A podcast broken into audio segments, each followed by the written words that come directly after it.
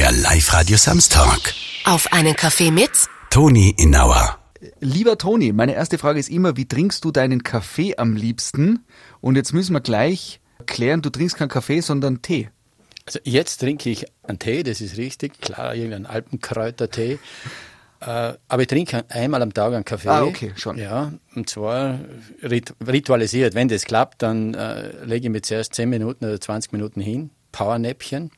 Und dann, vorher stelle ich aber schon einen Kaffee hin, also mit so einer italienischen Maschine, Espresso-Maschine, wo man das so schön zusammenschraubt. Bialetti? Ja, genau. Und dann, wenn ich mein Nickerchen gemacht habe, drücke ich auf den Knopf und dann heizt es auf, dann gieße ich das ein, macht man sogar noch einen Schaum, meiner Frau, der Marlene, dazu.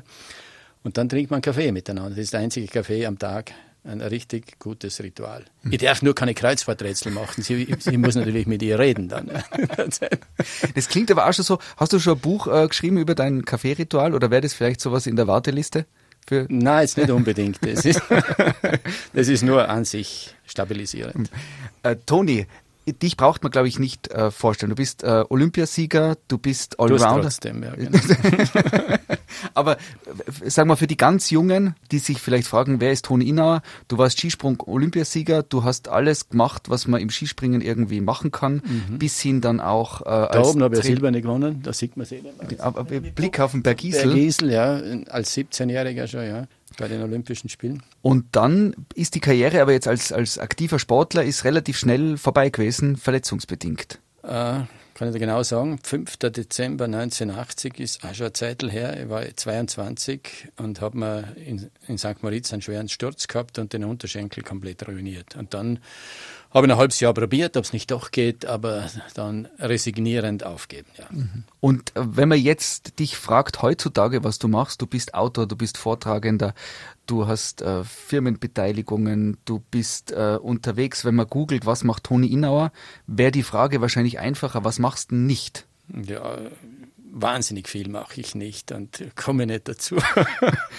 G gibt's was, wo, um das ein bisschen so zu begreifen, was Toni Innauer für Interessen hat, gibt's was, wo du sagst, also wenn ich mir den Traum erfüllen könnte, dass ich das auch noch machen könnte, was aber gar nichts mit dem zu tun hat, was du bis jetzt gemacht hast.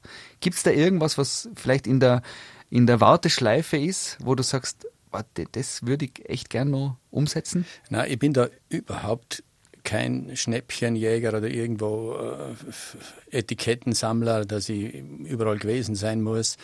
Es ist das Leben so spannend, äh, wenn man sich für bestimmte Dinge einfach auch interessiert, auch rundherum, sogar in Tirol allein. Es, es gibt so viel zu sehen. Ich bin zum Beispiel auch Fliegenfischer hinterm Bergisel, gehe in die Sill seit Jahrzehnten, habe da eine Jahreskarte und ich könnte auch ständig in Kanada oder Alaska so herum sein, aber interessiert mich eigentlich weniger. Man kann diese Dinge dermaßen vertiefen. Äh, ja, und ich habe ein buntes nach wie vor Berufsleben, das ich selber gar nicht organisieren kann, muss ich auch dazu sagen. Ich, ich lebe davon, dass ich einfach auch eine Firma mit einem, mit einem Freund, mit dem, äh, Wolfgang Schwarzmann, gegründet habe. Die meine ehemalige Sekretärin beim Skiverband ist dann zu uns gewechselt und die wissen, wie ich ticke und äh, halten mir die Dinge so, äh, den Rücken so frei, dass ich äh, sehr vielfältig tätig sein kann und die Termine nicht ständig verwechsel. Und äh, ich, brauche diese Struktur im Hintergrund, damit ich diese Vielfalt, ich bin beim ZDF als, als Experte, mache wie gesagt Vorträge, bin Startup-Gründer, mache, äh, schreibe relativ doch einiges in unterschiedlichen äh, Medien. Ja, und habe jetzt das Buch eben auch die zwölf Tiroler gemacht und das muss alles irgendwie ineinander greifen, damit es noch Freude macht und sonst wird es nur irrsinnig belastend. Gibt's irgendwas, ein ein Interesse, wo du sagst, dort noch den Fokus hinrichten in Zukunft? Das entsteht bei mir. Ich fahr da, äh, das passt eigentlich auch gut zu Corona-Zeiten. Ich bin ein Typ, der eigentlich ganz gut auf Sicht äh, fährt und, und äh, sich erfreut an dem, was mir spontan einfällt und was sich da für Chancen und Möglichkeiten ergeben. Ich habe nie so riesig lange Konzepte gehabt und gesagt, und da will ich hin und die Führungsposition möchte ich haben. Das hat sich alles unterwegs eigentlich ergeben durch die Konstellationen, durch Bekanntschaften, durch äh, Herausforderungen, die eben die, die, die Phase gerade gestellt hat. Dann war ich halt plötzlich Cheftrainer, dann war ich Sportdirektor und dann war ich plötzlich wieder weg, weil es mich nicht mehr fasziniert hat. Und ich gesagt habe, ich mache Platz für andere, die sollen mit meinem quasi Erbe umgehen und dann schaue ich, was rauskommt. Ich kümmere mich um Zwischenzeit um ganz andere Dinge. Mhm.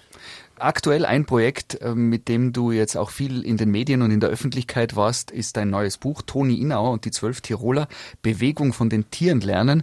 Ein Tier, ich meine, es ist kein äh, äh, Tiroler Tier, fehlt mir, das Faultier. Das wäre so als, das wäre nur so als. Ja, aber das, das, das, das, hat der Patrick Koller hat den Bär zum Beispiel eingebracht. Und der Bär, was macht der? Der macht keinen Powernap, sondern er macht richtig einen Winterschlaf. Der hat sich also solange es kalt ist, jetzt wird er munter werden, wenn wir noch einen haben da in Tirol und äh, wird langsam ausschauen in den Föhn. Du hast ja äh, Lehramt Philosophie studiert. Jetzt eine philosophische Frage. Das Ganze, was jetzt gerade abgeht, unser Leben ist im Umbruch. Kannst du das für dich irgendwo in ein paar Sätze fassen, was gerade passiert?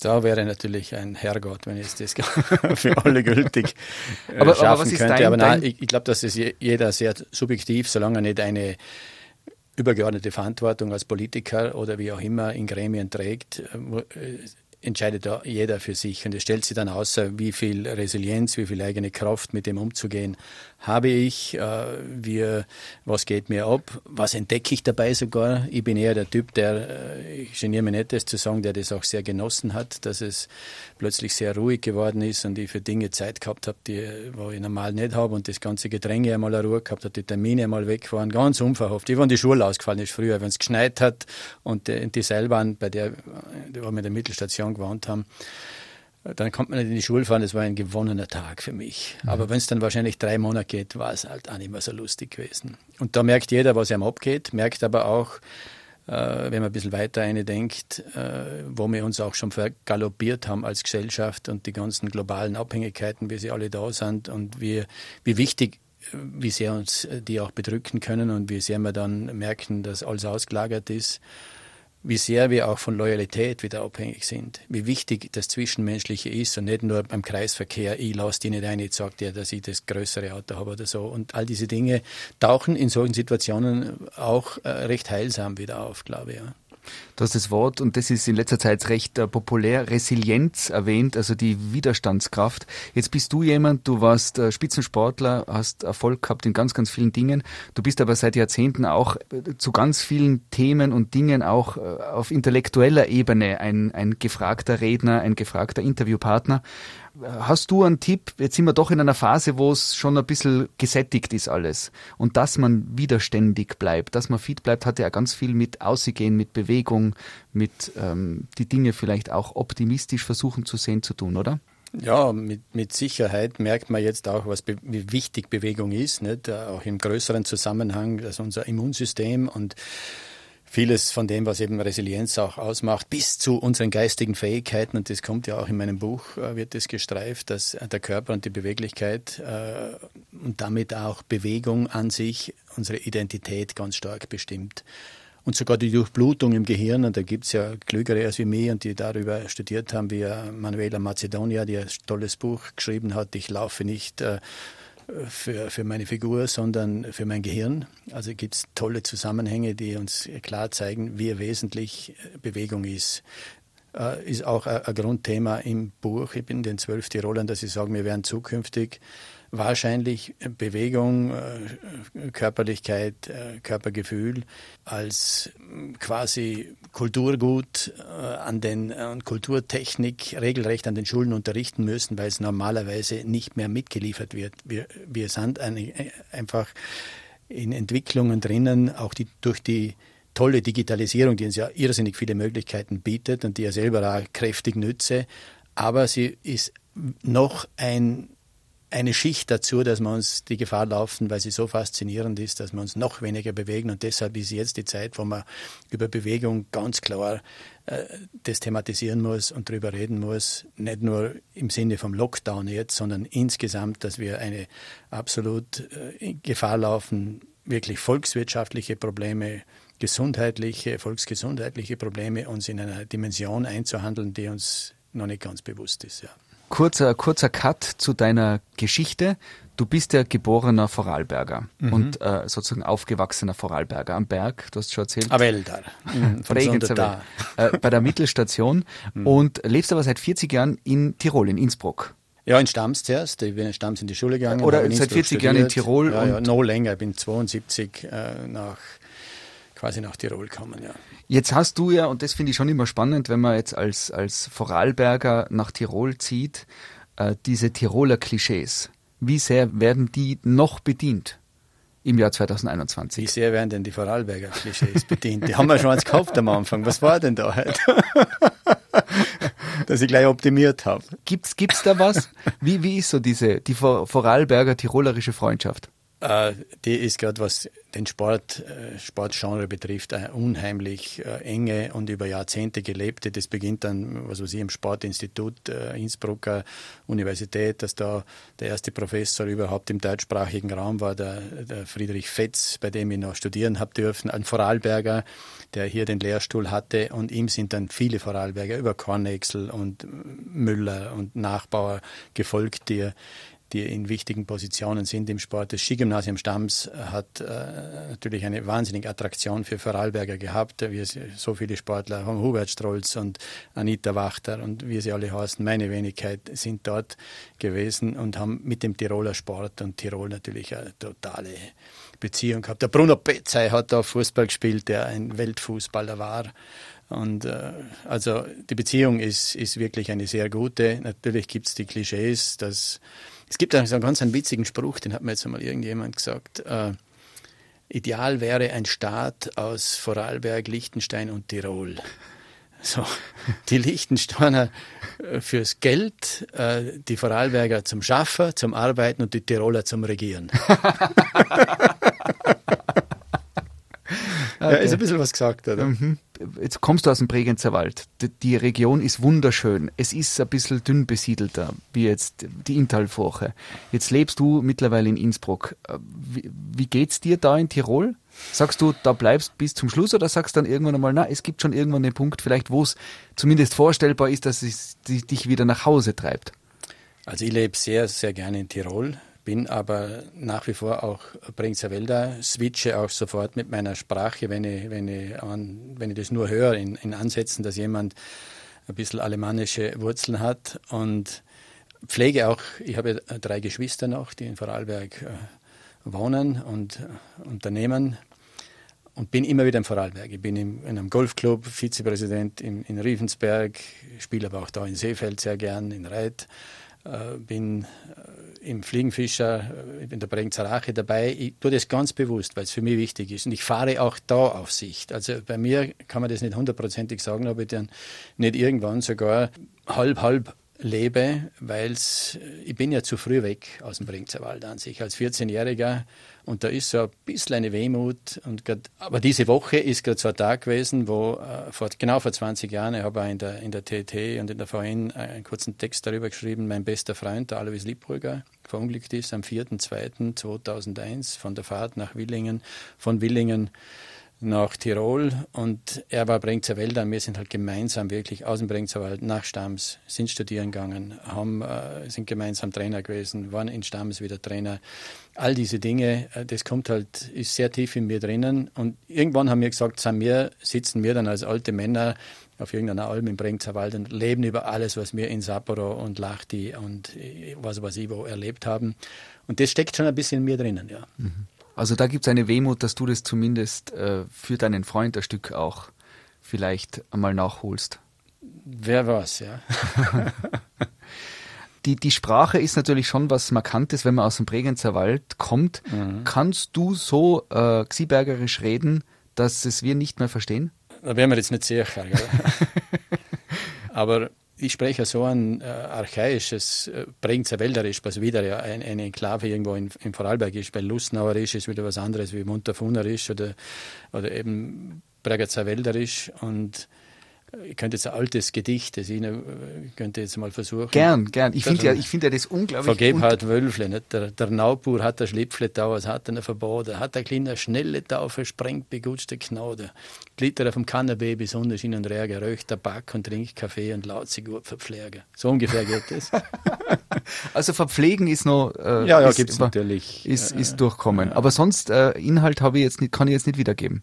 Ist Aber die Geschichte von, äh, von, vom Nachbarn, der auf dem Eis ausgerutscht ist und sich einen Knochen gebrochen hat und, äh, ah. und, und, dann am, am, Sofa liegt, am Kanapee und sich gut verpflegen lässt. Ja. Da hat es ja die, das, das legendäre äh, Lied von Chopin, bin ich gelaufen. Wenn du jetzt eine Gitarre da hättest, könntest du natürlich vorspielen. Ne?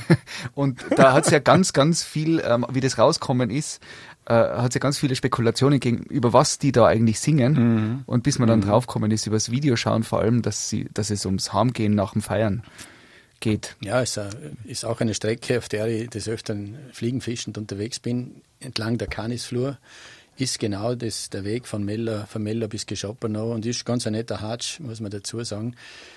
Und äh, das Schöne war ja, und deshalb hat es vielleicht auch als Hit funktioniert, dass man gemerkt hat, das sind wirklich herausragende Musiker. Haben übrigens auch alle, ich glaube fast alle in Innsbruck studiert. Ah, und dann mhm. ist auch wieder die, die ja, Ecke. Ja, genau. Einmal, einmal durch Tirol. Mhm. Äh, du, du bist von der Süddeutschen Zeitung gefragt worden über dein Lieblingsdialektwort mhm. und hast dort, wenn ich es richtig in Erinnerung habe, äh, schon auch erwähnt, dass du zwar in Tirol lebst, aber eigentlich ein geborener Bregenzer Wälder genau, bist. Ja. Damit da kein, kein Missverständnis sozusagen entsteht. Sonst hätte ich gesagt Horgast oder irgendwas als Tirolerisch.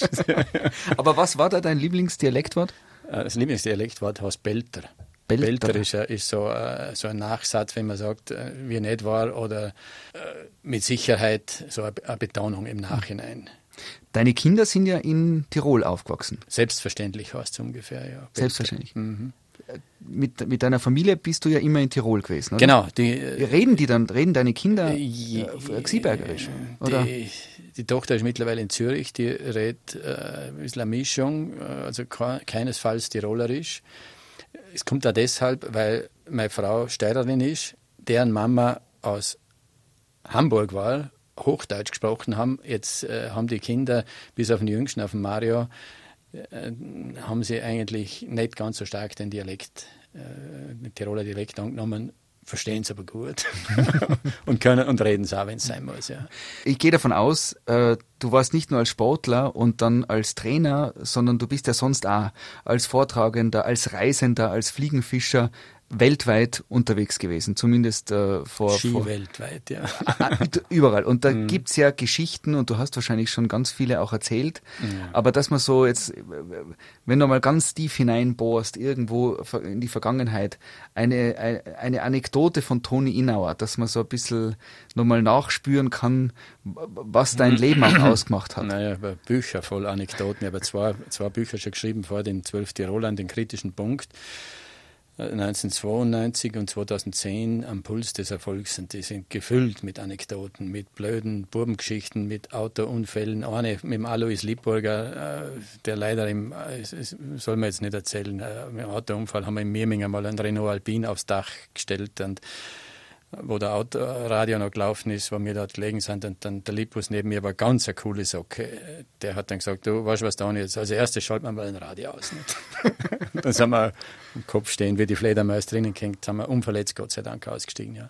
Und, und sonst, äh, weiß nicht, Begegnungen mit Menschen irgendwo am Ende der Welt, äh, gibt's dass man vielleicht neugierig wird, eines deiner älteren zwei Bücher zu kaufen. Wenn es es noch gibt, ja, haben wir jetzt übrigens mit dem auch ein Problem gehabt, weil die äh, wunderbarerweise die, die Leute das Buch so äh, interessant gefunden haben, gerade in Corona-Zeiten, dass man zeitlang keine Bücher gehabt ah. haben, mit den Auflagen nicht ganz nachgekommen es, es soll Schlimmeres geben. Soll Schlimmeres geben, ja. Gibt es so eine Begegnung mit einem Menschen in deiner Vergangenheit, die, die irgendeinen Wendepunkt dargestellt hat oder wo du sagst, das war unglaublich äh, essentiell für eine Weiterentwicklung oder unglaublich Was inspirierend? Was ich ab und zu erzähle, ist, äh, dass, dass man ja, das hat auch mit Resilienz zu tun, äh, dass man Sportler ja auch so Prognosen ausgesetzt ist. Und da hat der Sepp, der Bui Bradl, das, ist, das geht jetzt tief in die Geschichte, das war der erste Mensch, äh, der über 100 Meter gesprungen ist im Planitzer vor dem Zweiten Weltkrieg schon. Und der war dann später Nationaltrainer. Ich bin gerade nicht mehr zu ihm gekommen in die Nationalmannschaft. Zwei Jahre vorher hat er aufgehört. Und irgendwann hat er mir prophezeit, der Bubi, und muss dazu sagen, später haben wir uns wirklich geliebt. Und da hat er zu mir gesagt, aus dir wird nie ein guter Springer. Und das ist hart, wenn man das als 14-Jähriger sagt. Da habe ich gesagt, warum, Bubi? Er hat schon ein, zwei Cognacs getrunken gehabt und dann hat er gesagt, naja, erstens einmal hast du viel zu lange Haare. Das hat damals noch gestimmt. Jetzt im Radio sieht man es nicht, aber es ist nicht mehr so lang. Und zweitens bist du Studierter. Also ich bin im ersten Jahr im Skigymnasium Stamms gewesen, der hat gesagt, weil du so viel nachdenkst und ein Studierter bist, bist du zu kompliziert zum Skispringen. Dein Trainer war genauso einer, das war der Baldur Breimel, der dann 68 olympische Bronzemedaillen gewonnen hat, studiert hat und dann unser Trainer in Stamms war. Und drittens wirst du das mit dem Telemark nie lernen. Das wird immer deine Schwachstelle, deine Achillesferse sein.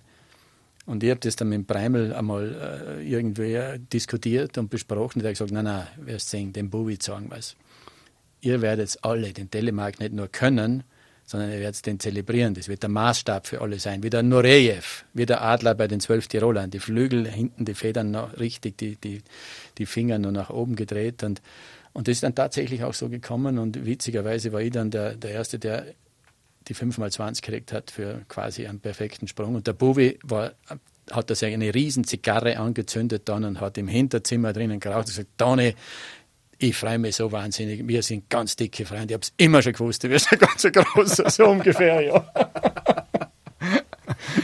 ah, cool. Das sind, aber das sind ja auch so rückblickend, können ja dann so, so, so Dinge unglaublich motivierend sein. Und es gibt ja so das, mit, das richtige Maß an Lob und Tadel, oder? Im Leben. Ja, das kann die aber umbringen, sowas. Es, es, das es kann die sich selbst erfüllende Prophezeiung, nennt sich das in der Psychologie, dass wenn ein, gibt es sogar auf der Börse, wenn einer von den ganz großen äh, Börsianer, den, auf die alle horchen, wenn der sagt, dieses Produkt oder dieses, jenes, oder kauft da sie ein oder verkauft, dann folgen sie dem alle nach. Und wenn er sagt, aus dem wird nichts was, und das tun ja auch teilweise die Trainer, dass sie sagen, aus dem wird nichts, und dann stützen sie ihre eigene Hypothese, nur damit sie recht haben, und das ist natürlich dann sehr grässlich. Mhm. Kann vorkommen und soll auch vorkommen. Mhm. Und darum soll man sich überlegen, was man sagt zu jungen Leuten.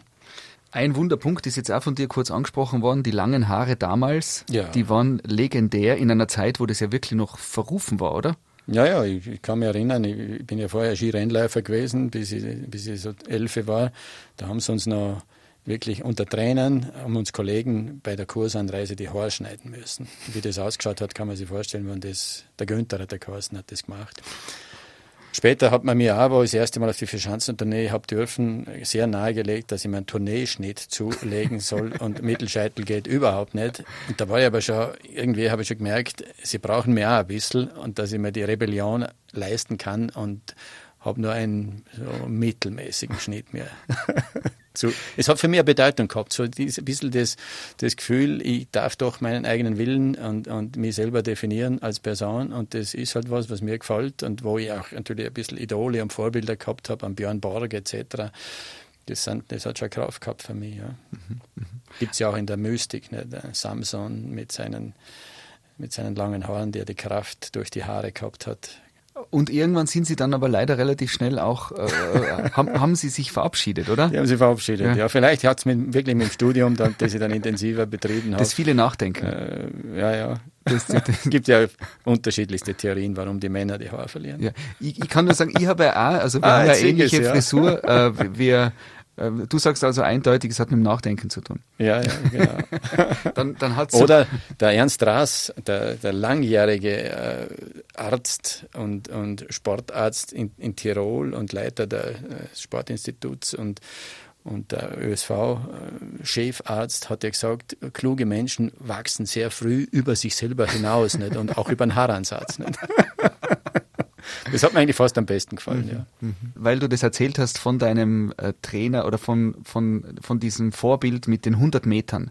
Im mhm. Skispringen hat es irgendwann einen Punkt gegeben, wo die 100 Meter geknackt worden sind. Hat übrigens nach wie vor für die jungen Sportler eine Riesenbedeutung. Wenn sie Diese, drüber Diesen hupfen. ersten Hunderter zu springen ist etwas, das ist äh, eine Initiation, das ist äh, ein, ein, ein Willkommen im Erwachsenen Alter des Skispringers, heißt das nach wie vor. Mhm. Mhm. Wenn man das zum Wenn ersten, man das erste Mal, Mal schafft, ja. Mhm. Und dann sind ja irgendwann einmal bald die 200.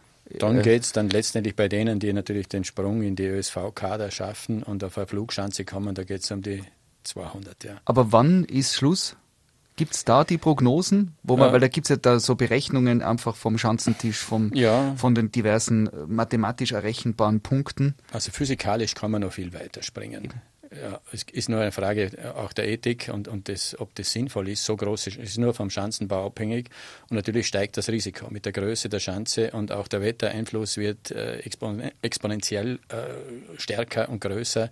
Und damit macht es auch wenig Sinn, dort dann Wettbewerbe durchzuführen, weil man eine ganze Woche braucht, damit ihr mal 20 Leute runterbringt, weil der kleinste Wind schon alles völlig unberechenbar machen könnte. Aber es ist rein rechnerisch so und physikalisch, dass der Sportler mit der jetzigen Bekleidung wahrscheinlich irgendwo bei 135 km/h Fluggeschwindigkeit konstant, er wird nicht mehr schneller, äh, einfach durch die Luftreibung und einen konstanten Gleitwinkel hat. Und dann fliegt er so lange in dem Gleitwinkel, bis unten der Hang wieder flacher wird. Und das kann nach 400 Metern sein. Mhm. Aber wenn dazwischen ein bisschen Aufwind kommt, dann wird er statt 10 Meter hoch plötzlich 30 Meter hoch.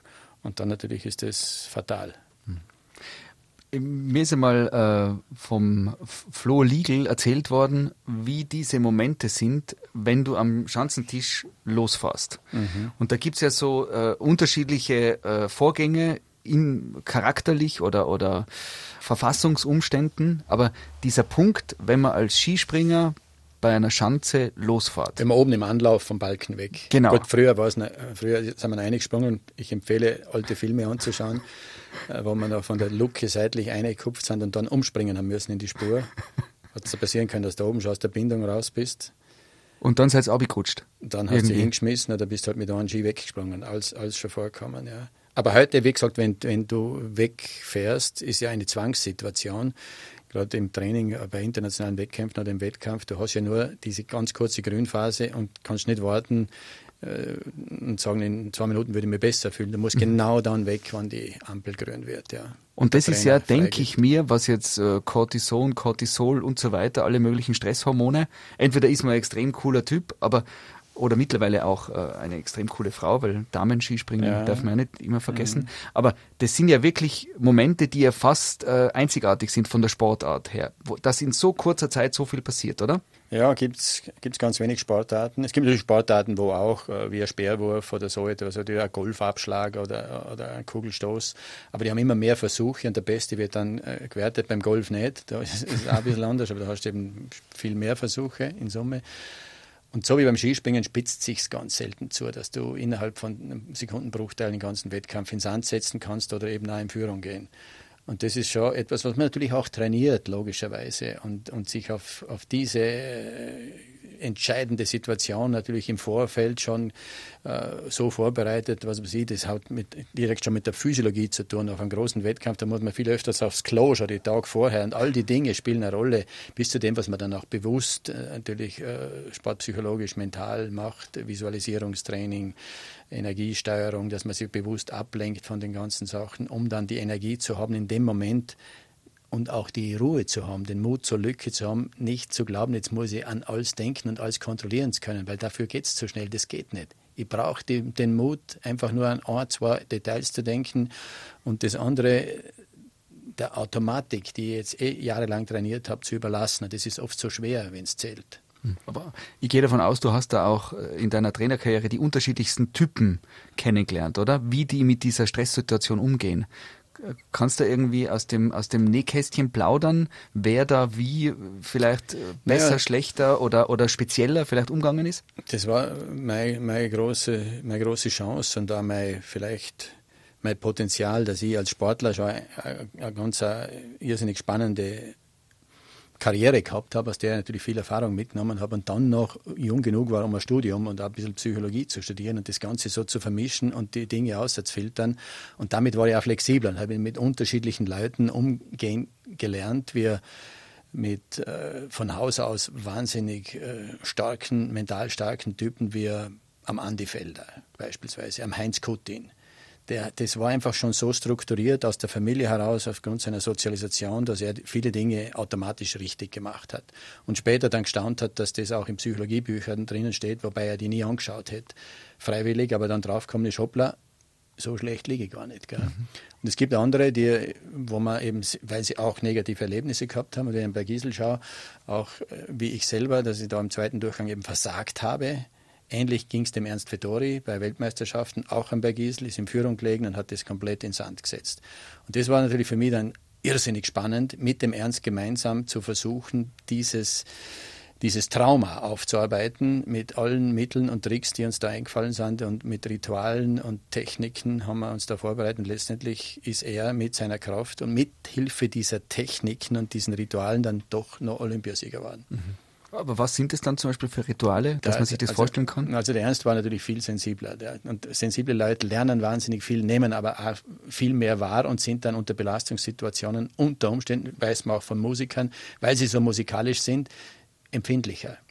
Und den Ernst, da ist es einfach darum gegangen, dass er ein klares Konzept hat, wie er mit sich umgeht und dass er dann nicht plötzlich sonst der coolste Hund der Welt ist mit der Sonnenbrillen und, und allem, aber wenn es dann wirklich zählt, dass er dann kein Konzept hat. Und dieses Konzept haben wir erarbeitet äh, mit äh, Regulationstraining, dass er gelernt hat, auf Knopfdruck sich zu entspannen, mit Musikhilfe oder mit Atmung sowieso, dass er im richtigen Moment auch sogar noch laufen gegangen ist, um, um äh, sich abzulenken. Er war der letzte, glaube ich, Olympiasieger im Skispringen, der sogar die Ski noch selber gewachst hat und das hat auch zu dieser, das hat dazugehört zu dem Ritual, dass er Ablenkung findet, indem er nicht dauernd an Skispringen denkt, weil er kannst die Energie schon vorher als Pulver verschießen, haben wir gesagt. Und dass er etwas hat, auf das er sich konzentrieren muss, er die Ski gewachselt, fünf Minuten, zehn Minuten absolute Ruhe, Konzentration auf komplett was anderes, um Energie zu sparen und dann wieder Kraft zu haben. Und viele von diesen Dingen und dann den Mut aufzubringen, und das hat man natürlich auch geübt, was sind deine Knotenpunkte, an was denkst du?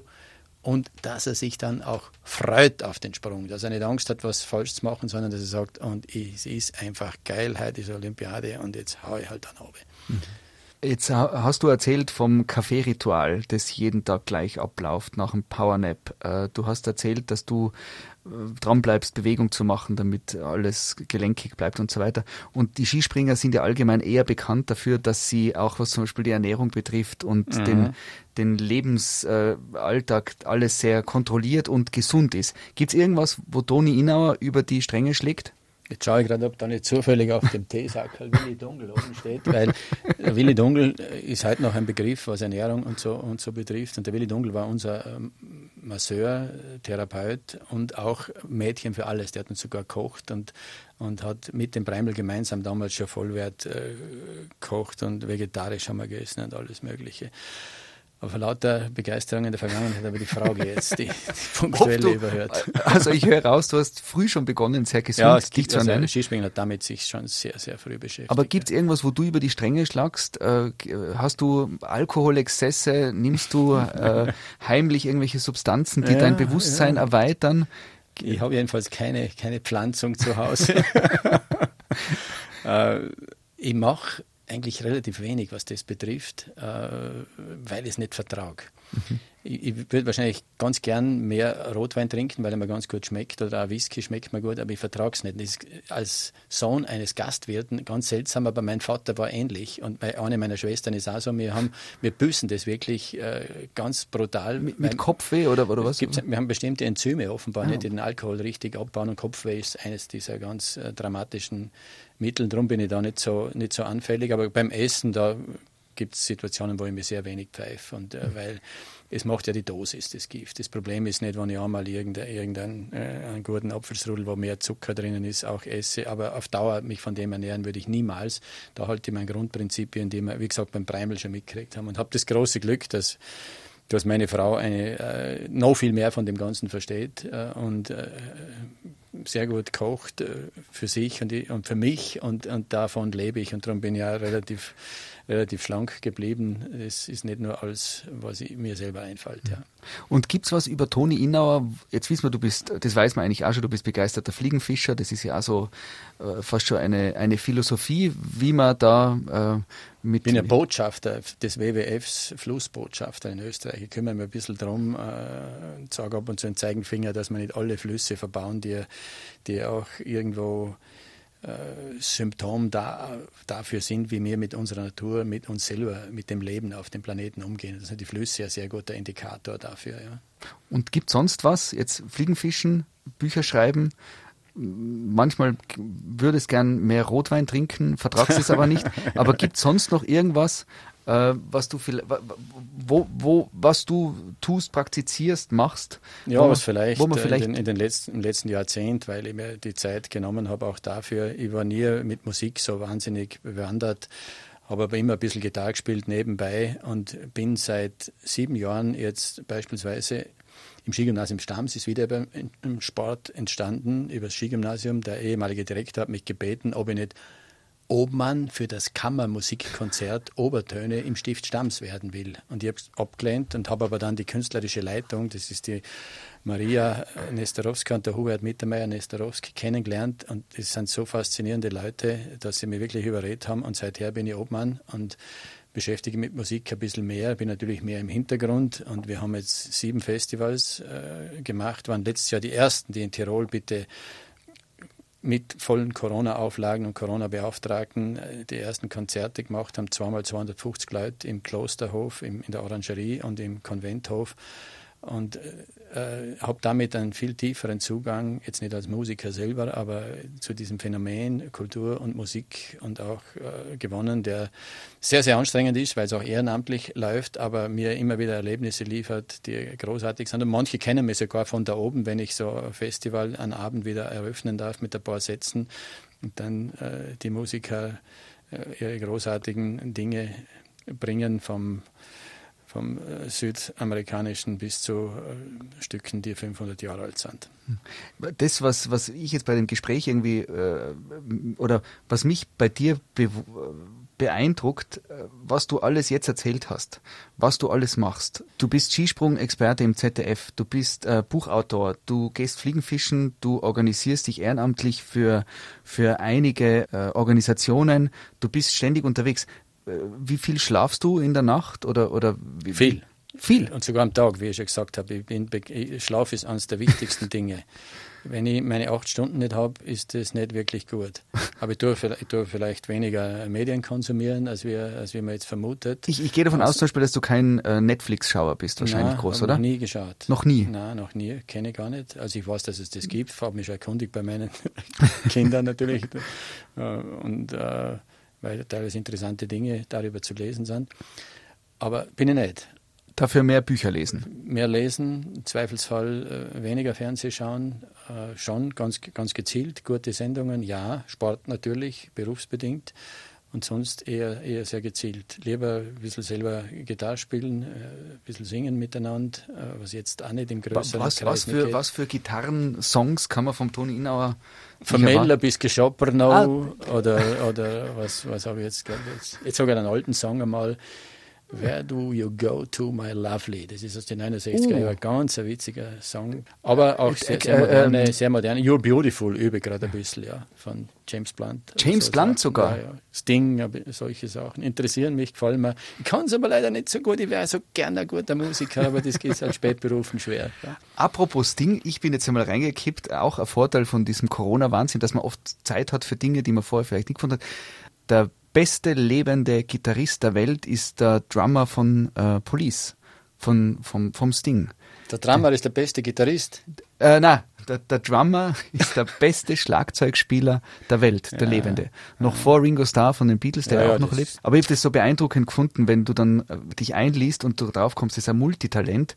Der hat bei 750 Weltalben das Schlagzeug gespielt, von allen Musikern die auch aktuell äh, die Nummer 1 Charts bedienen und gar nichts mit Police oder mit Sting zu tun haben. Ja, ja. Das ist einfach ein Talent, das gibt es nur dreimal auf der Welt und er hat sozusagen halt bedient und den kennt man aber in dem Sinn nur in, in, in Kennerkreisen. Das ist ein interessantes Thema, weil du von Talent redest. Äh, wir kommen gerade im Skispringen, aber auch in der Musik kommt man drauf, wie wahnsinnig viel doch erarbeitbar ist, wenn man tolle Methoden und die besten Lehrer hat. Da, da, kippen dann manche ein bisschen weg, weil der Talentkult natürlich etwas ist, das unendliche Spitzen treibt und jeder das auch gern pflegt, der dafür gehalten wird. Ich komme jetzt bei mir, ich bin wirklich da vom Saulus zum Paulus geworden. Ich war ja quasi das, das Skisprung über Talent und bin nach drei Jahren Skispringen mehr oder weniger in der Nationalmannschaft gewesen und vorher nur Skirennen gefahren. Und heute macht es mir einen wahnsinnigen Spaß, Dinge zu lernen und zu sehen, wie, diese, wie, wie das Gehirn, wie der Körper selber reguliert. Ich kann ihm nur tolle Inputs geben und dann das Regulieren muss ich einfach abwarten. Und da kommen oft, und darum tue ja Gitarre spielen, obwohl ich kein guter Gitarrist bin, aber es macht mir Freude zu sehen, dass sich etwas entwickelt, das ich drei Tage vorher nicht können habe, plötzlich kann ich das. Und das ist was total Faszinierendes, äh, das auch diese Vielseitigkeit in meinem Leben ein bisschen erklären lässt, dass mir einfach Lernprozesse per se wahnsinnige Freude machen und dass ich gelernt habe, damit geschickter umzugehen und mich, um mich nicht zu zerstümmeln, indem ich mir da so eine hau, dass ich, dass ich kein Land mehr sehe, sondern ich, die Prozesse dahinter auch ein bisschen auszuleuchten. Ja. Das zum Abschluss noch, was mich äh, beeindruckt hat, ist die oder dieses Bild, dass man durch äh, positive Förderung von Talenten, von Fähigkeiten und aber auch von einer Persönlichkeit, von einem Menschen äh, viel erreichen kann und vor allem äh, Menschen stärken kann. Habe ich das so richtig interpretiert? Ja, unbedingt, unbedingt, und jetzt leben wir in einer Zeit, wo wir ganz viel auch nicht wissen, nicht erfassen können, nicht richtig einteilen, wo unsere Kinder und Jugendlichen vor extremen Herausforderungen auch stehen. Und das, was ich jetzt von dir mitnehme, ist, dass, glaube ich, schon es ganz, ganz wichtig ist, auf die positiven Dinge hinzuschauen und auf die Stärken mehr wie auf die Schwächen oder das, was gerade nicht so optimal läuft. Ja, ganz klar. Man könnte es natürlich sagen, das ist eine verlorene Generation, die jetzt ein halbes Jahr lang nicht in die Schule gehen kann und wo man das, äh, das Ganze dann irgendwann nachholen kann. Aber äh, dann kann ich dir nur entgegenhalten, was hätten wir getan im Skigymnasium Stams. Ich bin äh, teilweise drei Viertel vom Jahr nicht in der Schule gewesen, weil ich leistungssportlich unterwegs war. Aber meine Faszination dann, wo ich studieren begonnen habe, an den Dingen war so groß und die Begeisterung, dass ich das durchaus, glaube ich, nachholen habe können. Und das hat mit, der, mit dieser Resilienz äh, zu tun und dass man in diesen Situationen dann auch das wieder schätzen lernt, dass die Kinder jetzt tatsächlich mehr Freude haben werden, wieder in die Schule zu gehen und es auch eher schätzen werden, was für pädagogische Fähigkeiten Lehrer haben, die dafür wirklich ausgebildet sind und hochgradig ausgebildet sind. Und äh, da kann durchaus eine Kraft entstehen, die man jetzt nicht sieht und, und zu sehr vielleicht jammert, was da alles passiert. Und es bringt uns auch das, was viele Kriegsgenerationen oder Generationen, die es viel schwerer gehabt haben, dieses, äh, dieses Fordern, das eben auch dazu gehört, dieses eine Zeit lang zurückstecken müssen, das ja auch dann tatsächlich einen Charakter auch formt, warten zu können, bis es wieder soweit ist und nicht alles sofort das Beste und sofort und, und gleichzeitig mehrere Dinge haben zu müssen. Mhm. Ein, ein schöner Ausblick. Ja, hoffen wir es, ja. äh, lieber Toni Inau, vielen Dank für den Einblick in dein Leben. Ich wünsche alles, alles Gute für weitere Buchprojekte und alles, was noch kommt. Und danke für den Besuch bei uns im Studio. Danke für die Einladung. Es war, waren interessante Fragen. Man kommt vom Hundertsten ins Tausendste. Danke, Vielen Dank. Hat mich gefreut. Das war Auf einen Kaffee mit Toni Innauer.